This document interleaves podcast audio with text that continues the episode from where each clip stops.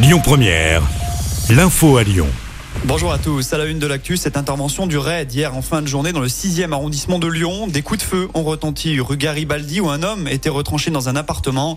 Ce sont des ouvriers qui travaillaient dans l'immeuble qui ont donné l'alerte.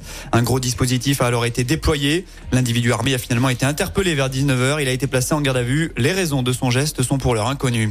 Un peu avant cela, c'est à Villeurbanne que les policiers sont intervenus. Une dispute entre voisins a dégénéré. L'un des protagonistes a alors sorti une arme. S'il n'en a pas fait usage, les forces de l'ordre ont malgré tout été appelées et ils ont interpellé le septuagénaire. Ce dernier était en état d'ivresse et il a été placé en garde à vue. Du côté des Yvelines, tôt ce matin, un accident a fait au moins deux morts et quatre blessés graves. Une collision a eu lieu entre un bus et une voiture qui circulait à contresens. D'après les premiers éléments, le bus serait déporté pour éviter la voiture. Le conducteur de cette dernière a été placé en garde à vue. Le choc a mobilisé près d'une centaine de pompiers. Une cellule psychologique a été mise en place, précise la préfecture.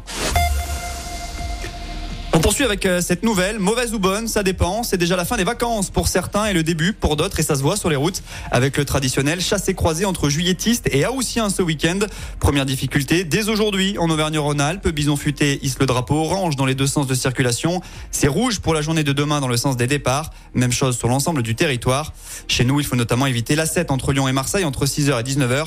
En revanche, c'est vert pour les retours et dimanche, la circulation devrait être fluide dans les deux sens. Aujourd'hui, c'est aussi le retour de la vigilance aux orages chez nous dans le Rhône. Alerte jaune dressée de 16h à 22h. Et puis en foot, Jean-Michel Aulas exclut un retour à la tête de l'OL. C'est ce qu'il a confié à nos confrères du Progrès. Celui qui reste encore actionnaire à hauteur de 9% du club a répondu à une rumeur lui prêtant la volonté de reprendre le club.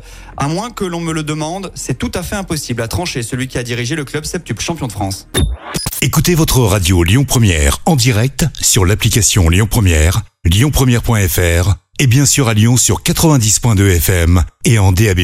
Lyon Première